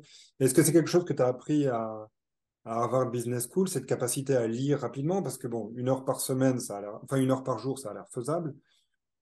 Ouais, Euh, alors à Harvard, euh, est-ce que tu as eu des tout techniques? cas, pas, pas au collège, à la Business School, euh, une journée, c'est, il y a quoi? Il y a, il doit y avoir trois, j'ai envie de dire trois ou peut-être quatre. J'ai envie de dire trois, mais il y avait peut-être quatre. euh, ça, ça- ça fait quelques années déjà. Euh, quatre cours par jour. Mhm. Quatre cours à ce qu'ils appellent un cas qu'il faut lire et qu'il faut analyser, qui est qui est une petite dizaine de pages. Mais bon, ça fait, euh, s'il y en a trois, ça fait 30 pages. Et puis après, il faut faire le travail. Il faut lire un petit peu vite, mais euh, c'est pas là où j'ai appris. Ce que j'ai appris euh, là-bas, c'est euh, déjà par la formidable diversité des profils que, en fait, euh, c'est intéressant d'aller pêcher des choses dans, dans des endroits, dans des, dans des sujets où on ne connaît rien. C'est- Je connais rien à- je connaissais rien à beaucoup de sujets et euh, ça coûte pas très cher d'aller euh, d'acheter un livre. J'ai acheté des livres de géographie sur les, euh, sur les codes postaux. Je connaissais rien, mais c'est enfin, c'est un sujet débile, mais euh, j'ai lu sur l'architecture, sur les sous-marins nucléaires, sur, euh, sur des sujets très, très, très variés euh, sur euh, le système humanitaire, euh, sur euh, la, recherche scientifique dans l'armée, enfin peu importe, enfin, j'essaie de trouver des, des, des, ça sent que ni tête cette liste, mais et en fait, je trouve que c'est quelque chose de très très agréable dans, dans les universités américaines, c'est que il y a vraiment une tout le monde ne vient pas du même parcours et donc il y a beaucoup d'exemples à, à prendre euh, chez, chez condisciples et, et- beaucoup de quelqu'un de curieux peut aller voir un type et dire ah toi tu as travaillé euh, je sais pas tu travaillé euh, tu lançais des fusées euh, toi tu étais banquier toi explique-moi euh, euh, toi tu étais architecte naval toi peu importe euh, je sais pas tu, faisais des parfums euh. donc il y, a beaucoup à apprendre et c'est euh, euh, et ça donne envie pour moi en tout cas ça me donnait envie d'apprendre, pas forcément d'être le, le sachant du, du domaine, mais juste de savoir un petit peu comment ça fonctionne, euh, juste au moins d'ouvrir un petit peu le rideau pour voir ce qu'il y a derrière. Euh, Absolument. Et et il donc, n'y tu a n'as pas, a a pas une technique de lecture t'as j'ai. pas une méthode de lecture euh, Non, mais que ouais, tu, non, tu euh, pourrais partager avec moi? pas sûr que je lise plus que euh, plus vite? plus vite que quelqu'un d'autre. C'est- il y a- il y a- Moi, j'ai Ouais, trouvé, C'est quelque chose qu'il faut aimer, il faut être confortable. Alors évidemment, euh, ouais, c'est monacal, hein, c'est euh, c'est une activité solitaire. euh, non mais c'est stupide. mais, euh, je me prends pas un whisky en lisant. euh, je suis confortablement installé. Il n'y a pas la télé, il n'y a pas la radio, il n'y a pas de musique. euh, je suis silencieux. euh, je parle pas à quelqu'un. euh, c'est très solitaire. Euh, Ouais, euh, je suis d'accord. quand tu as la lecture sociale à la plage, euh, c'est pas moi. Mon, frère jumeau, quand j'étais enfant, euh, vers l'âge de 8 ans, 7 ans, il me disait, mais Olivier, tu viens jouer avec moi? Et, je me souviens toujours de me dire, ben, mon pauvre frère, tu vois, on était deux et on n'avait pas d'autres frères euh, ni de sœurs. Et, c'est vrai que je le condamnais à être seul alors qu'il m'avait. Et euh, c'est vrai que c'est une activité très solitaire. Moi, pour, enfin, c'est pour les auditeurs, j'ai trouvé une nouvelle application qui s'appelle Natural, Natural Reader, qui permet, tu sais, une espèce de lecture karaoké. C'est-à-dire que tu écoutes. Donc, bon, il faut, Ah, il faut obtenir le PDF ou le format EPUB ouais. euh, du livre. Et puis, une fois qu'on a le, le document, tu le mets dans ton, ton application, tu, il te lit, puis en même temps, euh, tu as le karaoké. C'est stabilo bossé en jaune, et tu peux choisir la vitesse. C'est l'unique manière que j'ai trouvé d'avoir une sorte de rationalité en me disant, ben voilà, je fais 400, si tu fais la vitesse, après, c'est la vitesse et la compréhension. Enfin, tu pourrais te lire une page en, très peu de temps, mais la compréhension, et pas forcément la compréhension immédiate, mais le, souvenir euh, du texte disparaîtrait aussi vite qu'il est arrivé. Je sais pas, mais, en tout cas, peut-être. Entendre et lire, parce que si je, je fais qu'entendre, j'oublie. Si je fais que, que lire visuellement, j'oublie. Et le mélange des deux me, me permet d'aller beaucoup plus vite et de dire, bon, ben voilà, j'ai je lis 400 mots par minute et ça me prend tant de temps. Alors, le, seul, c'est très efficace parce que ça me permet de lire plus, mais bon, un, j'ai pas la discipline ni vraiment le temps. Et puis, voilà, c'est comme un peu euh, faire un high intensity euh, interval training. High interval intensity training, c'est que c'est fatigant. C'est-à-dire que tu, tu, tu, dois vraiment te concentrer et que ça te vide. On en revient, on en revient sur le travail ça te vide parce que euh, ton heure de lecture. Travail, travail, travail. où tu as lu 120 euh, pages, euh, elle t'a coûté, elle t'a coûté le double. et je t'ai posé la question, enfin dans la liste, c'est quel est ton livre préféré, mais je voudrais la reformuler en disant quel est le livre que tu, que tu offres ou que tu as offert le, plus souvent? Ah, je pense que Marguerite Yourcenar est l'une de mes auteurs favoris. Euh, et euh, favori. Euh, et c'est. il y a tout, il y a la beauté du style, il y a les sujets, et le fait que ça soit une femme qui a commencé très jeune et qui a écrit. Mmh. Et donc, on se rend compte aujourd'hui, enfin, à son âge, j'aurais jamais eu ni le savoir, ni l'envie d'écrire là-dessus, ni la curiosité d'écrire quand elle fait les mémoires d'Adrien. Enfin, c'est extraordinaire. Ah, et dans le sens premier du temps, il n'y a personne dans le monde qui, quand on a à peu près 20 ans, euh, se dit Ah, tiens, euh, je vais écrire sur, euh, les mémoires d'un empereur romain, faire les recherches. Enfin, tout est fabuleux. Donc, mais, il y a beaucoup d'auteurs comme ça. Et je pense qu'on s'attache trop parfois à, la page juste en, ou au livre et on ne se rend pas compte de ce qu'il y a autour du livre. Et, pour Marguerite Yourcenar, c'est c'est pour moi un bon exemple, c'est peut-être pas le meilleur, mais c'est celui qui est pour moi le plus vivace de, tout ça, qui est le livre et ce qui est autour du livre, et, j'aime beaucoup. Un livre que je donne beaucoup, c'est euh, c'est plus dans le milieu professionnel, c'est euh, Robert Cialdini qui a écrit un livre dans les années 80 qui s'appelle Persuasion, mm-hmm. qui est en fait une école de la vie. C'est un scientifique, euh, je pense qu'il est... je ne sais pas exactement quel est son, son, son, son titre, euh, mais dans les sciences, euh, je ne sais pas s'il est exactement sciences sociales ou plus sur psychologie, euh, un petit peu à cheval là-dessus. Et dans les années 80, il s'est intéressé au pouvoir de persuasion, comment on persuade les gens. Et à ce sujet-là, il a, je crois même, commencé par aller vendre des encyclopédies, être un marchand de tapis, être un concessionnaire automobile, être pour apprendre toutes les techniques, comment les gens persuadent. Et, il en a fait un bouquin qui est assez fabuleux, euh, où euh, il explique euh, quels sont les, trucs pour, pour convaincre. Et, pas simplement pour convaincre, c'est aussi pour que les gens se rendent compte se rendre compte de, euh, de, de, ce qui se passe. Et, et, le bouquin est fabuleux. Euh, maintenant, il est un petit peu daté, mais pour nos auditeurs, donc euh, le premier, le plus fort, c'est le principe de réciprocité.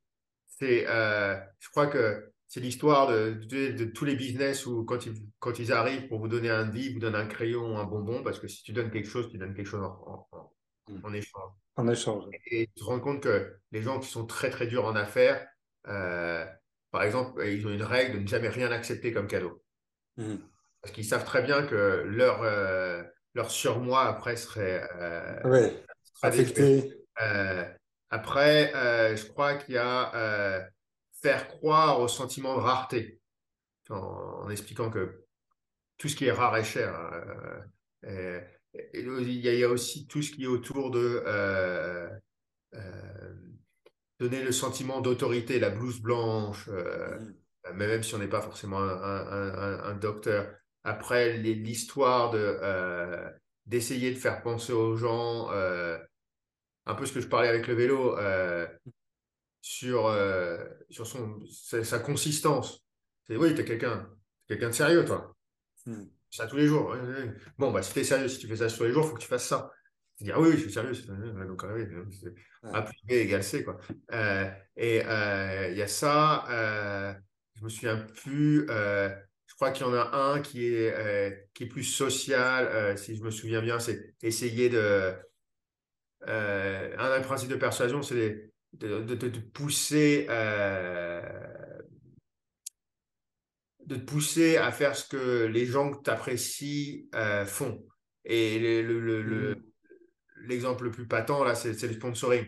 Euh, si tu as un sportif euh, ou Kim Kardashian qui fait ça, tu dis Ah ouais, j'aime bien Kim Kardashian, donc par association, en buvant du coca, je serai comme Kim Kardashian. L'influenceur, le, principe. Et après, le degré supérieur et qui est encore plus pervers, c'est vouloir te forcer à rentrer dans le consensus euh, en disant bah, tout le monde fait ça, euh, donc euh, tu devrais faire ça. C'est tu sais, c'est le. les moutons de Panurge. C'est pas 100% des gagnants ont tenté leur chance, mais qu'est-ce que ça serait? Ça serait. ça serait ça serait, ah, ah, tous vos voisins, tous vos voisins ont des, je sais pas, euh, tous vos voisins ont des, euh, ont des, ont des, lampes basse consommation, tu devrais le faire aussi. Euh, essayer de trouver comme ça. Et, et c'est à peu près les points les plus saillants. Enfin, je, peux faire Mais lisez le bouquin, il est fabuleux. Ah oui, je, je l'ai partagé un peu en écran. C'est bien hein. Influence, New and Explained, The Psychology of Persuasion hein, ouais. de Cialdini. Ouais. super. Mais c'est vrai que je crois que quand on s'est rencontrés, c'est c'est toi qui me l'as fait découvrir et je te remercie parce que c'est un, excellent livre. Même si à l'époque, ça, tu vois, les, comme il y a des études de cas, moi j'attendais tout et donc j'étais passé à travers les études de cas pour découvrir que c'était c'était brillant, euh, qui m'avait un petit peu rebuté.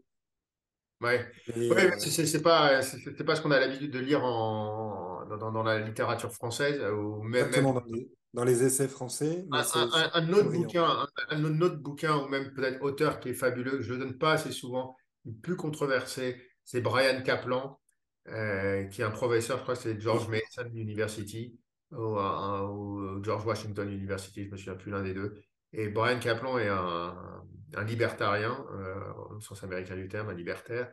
Et il a écrit un livre il y a quelques années qu'on avait lu ensemble, Olivier, qui c'était le, en français, ce serait le cas contre l'éducation. Euh, en anglais, c'est mmh. education. Et je pense que si vous avez un, livre à lire, c'est un livre assez fabuleux parce que ça prend un sujet qui, est, qui paraît comme ça absolument implaidable. Comment on peut être contre l'éducation et, et c'est fait avec énormément de, chiffres et, c'est vraiment fouillé. L'argumentation est fabuleuse. Quelqu'un qui veut construire, euh, qui, dans sa carrière a besoin euh, de, euh, de textes argumentatifs, c'est un des meilleurs exemples. Ça devrait être lu dans les écoles parce que c'est un cas qui est implaidable. En, tant qu'ancien avocat, ça me plaît. Et, et, la façon dont il présente son truc et, qui martèle et euh, même si on a une opinion contraire à ceux euh, qu'il défend, euh, on sera admiratif de ce qu'il fait. Je trouve que c'est c'est pas le sujet, ça va peut-être pas intéresser tout le monde, mais c'est un des. Il y a des livres qui sont fabuleux, qui font découvrir le monde. une tour du monde en 80 jours pour un enfant, c'est extraordinaire. Excuse-moi, excuse Gonzague, pendant ah, qu'on est sur l'éducation, excuse-moi de t'interrompre. Euh, et avant avant d'oublier, euh, finalement, qu'est-ce qui t'a fait, qu'est-ce qui t'a fait choisir de, de, continuer ou de recommencer des études alors que tu avais tout, euh, tu étais avocat, tu étais dans une meilleure faculté de, de droit de, de, Paris et de France. Bon, tu étais tranquille. Et est-ce que, est-ce que donc le système américain, l'éducation américaine t'appelait? Est-ce qu'elle allait t'apporter quelque chose d'autre? Bon, l'herbe est toujours plus verte à côté. c'est de la curiosité. Euh, est-ce que c'est nécessaire? Si vous lisez Brian Kaplan, justement, vous comprendrez que euh, c'était probablement, euh, je disais au début, l'ego est un ennemi et je pense que il y, a un peu de ça, il y a un peu d'ego, je suis tout à fait d'accord euh, pour l'admettre. Euh, j'étais plutôt bon élève, ça me faisait plaisir, j'avais envie et tout. Il y a beaucoup de choses que j'aurais appris là-bas, que j'aurais pu apprendre sur, sur YouTube, très sincèrement. On apprend comment analyser l'entreprise, on apprend beaucoup de choses. Il y a des trucs que j'aurais peut-être moins appris et je n'aurais pas eu la curiosité ou j'aurais pas eu la force euh, d'aller jusqu'au bout. Suivre euh, certains enseignements qui pour moi étaient un peu rébarbatifs. Donc, euh, j'ai adoré, c'est deux des plus belles années de ma vie. C'était fabuleux. On y rencontre des gens qu'on rencontre certainement pas quand on est devant son écran d'ordinateur, qui sont des, des, amis chers. Et, mais la raison la raison, il y a un peu de tout ça. Il y avait un petit peu de. Je voulais le, je voulais le diplôme, euh, évidemment. Euh, c'était, c'était aussi une source de confiance. Je me dis, si j'y arrive, euh, c'est que je suis pas trop mauvais et que je pourrais avoir un meilleur boulot après. Et très sincèrement, c'est pas forcément vrai. On se rend compte dix ans ou un peu plus après, on se rend compte que bon. mais bon, sur le moment, sur le moment, c'était. Enfin, je le conseillerais à tout le monde, mais je suis prêt à admettre que c'est peut-être superfétatoire, mais c'est euh, enfin, dans la vie, il faut, faut, faut, enfin, on vit qu'une fois, il faut, il, faut. Est-ce que, est-ce que non, pas, il faut pas non plus. Euh, c'est horrible parce que, enfin, en tant qu'éducateur, j'aurais les cheveux qui se hérissent si j'entendais quelqu'un dire ça. Mais est-ce qu'il y avait entre ta, ta, ta, fac de droit à Paris, qui est encore une fois une, une des meilleures facs de droit, une des plus anciennes, est-ce que, est que la différence entre Harvard Business School et, et, euh, et Panthéon, euh, c'était différence entre une Renault et, euh, et une Cadillac bah, C'est pas le même sujet, mais les profs sont beaucoup plus impliqués avec les élèves aux États-Unis, c'est certain. Mmh est-ce que ça vaut, est-ce que ça vaut l'infrastructure aide et et alors, euh, bon, ça va un peu à l'encontre des stoïques qui étaient plutôt euh, spartiates et de Sparte pour certains. Mhm. Mais euh, être dans des, dans des beaux bâtiments, avec des jolis jardins, avec du matériel qui marche, qui est dernier cri, ça aide. Il y a ça attire les gens. Ça, ça, mhm. comme, ça attire beaucoup de gens, bah, on peut sélectionner ceux qui sont les plus intéressants. Euh, euh, il n'y a pas de secret. Enfin, donc, euh, il y a des profils. Il y avait des gens qui avaient joué dans la NFL, donc le football américain. Il y avait, il y avait des, il y avait une chanteuse, me semble-t-il. il y avait des gens qui venaient de tous les quatre coins du monde, de Mongolie, qui venaient d'Océanie, qui venaient d'Europe, d'Amérique latine, qui venaient d'Asie, évidemment. il, y a, de tout type d'industrie. Euh, il y a des. Euh, euh, est-ce que les gens sont, sont plus, plus intelligents, plus malins, plus heureux Je ne sais pas, très sincèrement, mmh pas forcément. je les ai trouvés peut-être un peu plus intéressant, mais c'est peut-être parce que j'étais plus curieux aussi que euh, quand j'étais en, France. Euh, donc je ne sais pas si c'est très valable parce que je pense que vous plus, un, plus euh, de curiosité à aller vers les gens et c'est aussi toléré de façon mmh. beaucoup. quand on est dans une grande université en France, on ne va pas s'asseoir à la table de quelqu'un et dire tiens comment tu t'appelles, qu'est-ce que tu fais, d'où tu viens, est-ce qu'on déjeune ensemble? Tu peux. Ouais, mais c'est risqué. Je dis c'est encouragé à à Harvard, c'était encouragé. C'est quelque chose, euh, même les professeurs nous disaient, c'est chaque semaine aller déjeuner, passer 40 euh, minutes avec quelqu'un que vous ne connaissez pas dans votre propre. On était 900 élèves, euh, on avait le temps de faire 900 repas. Donc, donc ça, ça vaut, ça vaut l'argent que ça, ça coûte, ce MBA de Harvard Business School. Ça vaut l'argent que ça coûte. Ouais, ça les vaut. Ah, est-ce que ça, ça ouvre Moi, ça... les vaut, mais bon, euh, ça ouvre des portes. Euh, quelqu'un qui fait Harvard Business School, qui n'a pas le premier sou pour le financer, qui emprunte et qui, à la suite de ça, euh, décide de faire de la peinture sur caillou. Euh, peut-être qu'il aura, il aura peut-être dû faire de la peinture sur caillou dès le début. ou quelqu'un qui qui, qui, qui, se casse la tête pour aller à Harvard Business School, qui bosse euh, qui est très, euh, très besogneux et finalement qui n'y arrive pas et qui n'arrive pas à être diplômé, euh, mm. ça vaut pas le coup non plus. Donc bon. Parce que tu peux rester sur le carreau. C'est rare, mais ça arrive. Ouais, ouais. donc il y a un risque, il y a le risque d'avoir investi une somme rondelette pour, pour pas grand chose. c'est pas, c'est, pas le cas le plus courant. Hein. Je pense que 90% des gens Mmh. finissent. Mais euh, ce que je veux dire, c'est euh, pour soi avoir une bonne idée de quoi faire. Et il y a des, si quelqu'un nous écoute, veut être consultant euh, dans un grand cabinet de consulting, veut travailler dans une banque d'affaires, c'est des prérequis. Ils regarderont personne. mais ouais.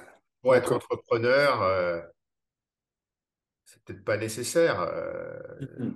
sûr que c'est deux ans. En deux ans, on peut faire beaucoup de choses. Et c'est, euh, faut dire, Brian Kaplan fait un, très bon.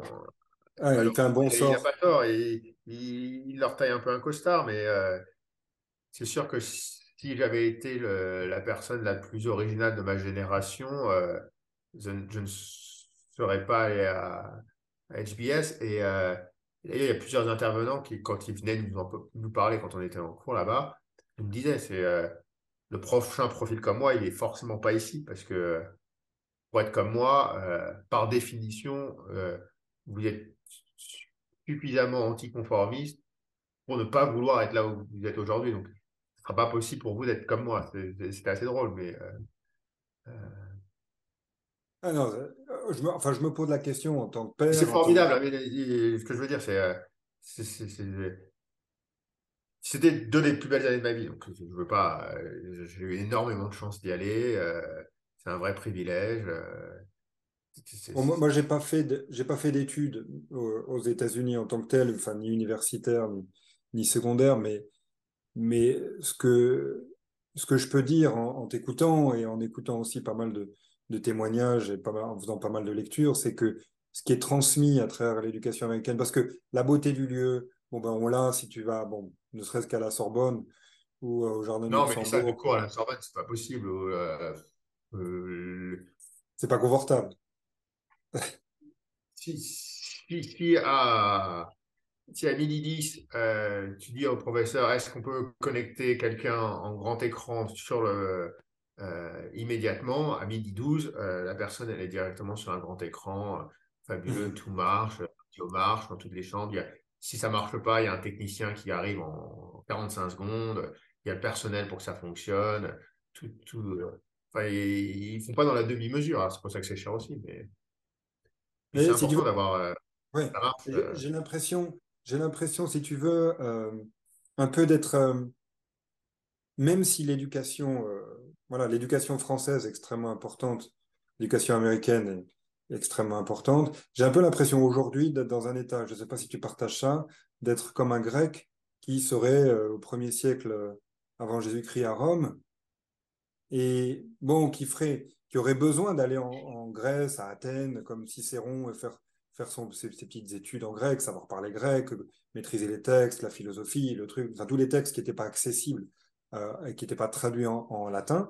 Mais d'un autre côté, tu sais très bien que si tu veux avoir une action sur le monde tel qu'il était défini au premier siècle en Jésus-Christ aujourd'hui, euh, tel qu'il il se définit, tu es ici. Non, mais c'est sûr. Euh. Et, voilà, donc quelque part, voilà, une espèce de, de, de, côté hybride entre avoir la, la formation, la rigueur française, la connaissance des, fondations, des fondements. Et de l'autre côté, cet esprit que tu évoques, c'est-à-dire le prof, même quand tu arrives, il te dit bah, finalement, si vous être comme moi, vous ne devriez pas être là. Ce qui est, ce qui est brillant. Mais ce qui existerait qu'aux États-Unis, je ne je, je sais pas, peut-être dans le nouveau Sciences Po, dans la nouvelle version de Sciences Po, il y aurait des, des praticiens qui seraient capables de dire ça, mais je, vois mal un Français. Euh, non? Ouais, je, je, connais mal, je ne sais pas trop, je ne veux pas dire de, hmm. bêtises. Euh, après, bon, tu vois, c'est. Euh, non, je pense qu'il faut, il faut. il faut se rendre compte de. C'est des écoles, celle-là ou d'autres, c'est des écoles fabuleuses, c'est des, les gens qui y vont sont fabuleux. Euh, il y a des gens aussi fabuleux ailleurs. Et euh, c'est pas ce qui fait le succès dans la vie, très sincèrement.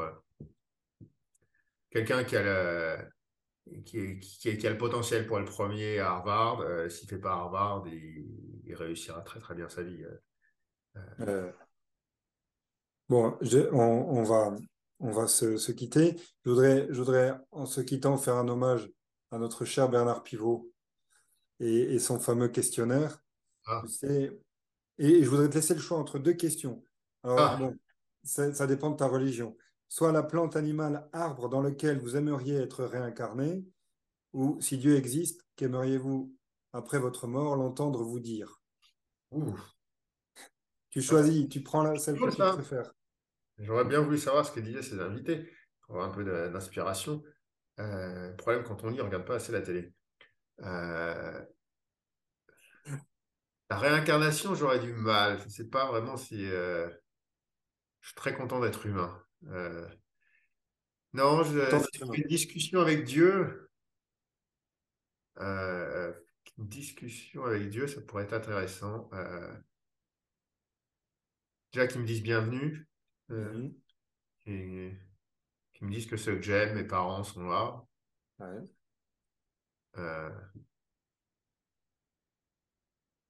mais non, je ne sais pas ce que la question. Ce serait sur la constante de Planck ou si ça serait plus terre à terre. Une explication. Une explication.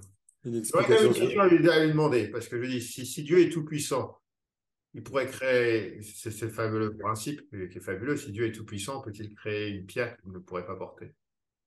Ah. On va bien l'entendre là-dessus. la poule, mais à la sauce de Dieu.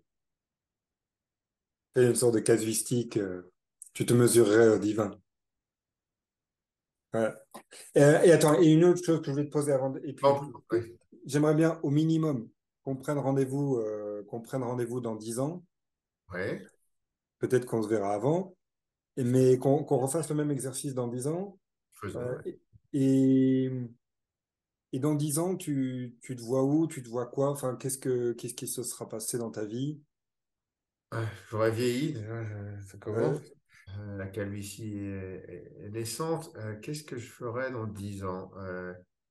J'espère que j'aurai probablement le, le même plaisir de vivre. Ah, ça, j'adore.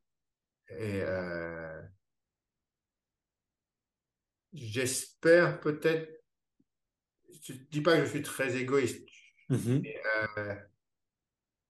avoir un impact peut-être plus, plus fort que simplement mon bulletin de vote sur, euh, sur, la direction, euh, sur la direction, pas forcément du pays au sens politique du terme, savoir où sont les feux rouges ou quel sera le pourcentage euh, d'imposition, mais mmh je réfléchissais à ça et je trouve qu'aujourd'hui, on, on célèbre, on a tous d'ailleurs, mais célébrer les précurseurs, célébrer l'avant-garde, les progressistes, euh, les gens qui sont en avance sur leur temps. Et, euh, sans, sans, sans, sans, être un ancien, euh, je pense que le monde peut-être gagnerait à, à savoir ce qu'on ce qu'on laisse derrière.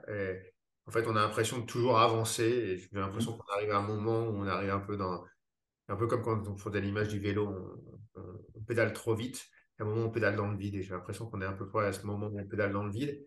Et, euh, et au lieu d'avancer, j'aimerais peut-être pouvoir contribuer au, au débat, je ne sais pas dans quel sens, mais pour se dire que le progressisme, simplement pour le progressisme, euh, n'est pas forcément quelque chose de souhaitable et qu'on on est peut-être dans un moment où il faut qu'on se, Pas, pas, pas, reculer, mais se poser, euh, respirer et euh, avoir une, des, conversations plus apaisées. J'espère que dans les dix prochaines années, si je pouvais contribuer à ça, j'en serais fier. Bon ben, si tu fais, si tu fais de la politique, et je dis pas que c'est ce que tu as dit, hein, mais ah, pas de la politique. tu m'appelles, tu m'appelles pour l'éducation. Oui. tu me feras signe. Ça marche. Bon, merci beaucoup. Merci encore. Et on va se, on va se quitter. Donc toi, Gonzague, tu vas plus voir, mais en principe, voilà, on va, on va revoir notre petit, euh, voilà.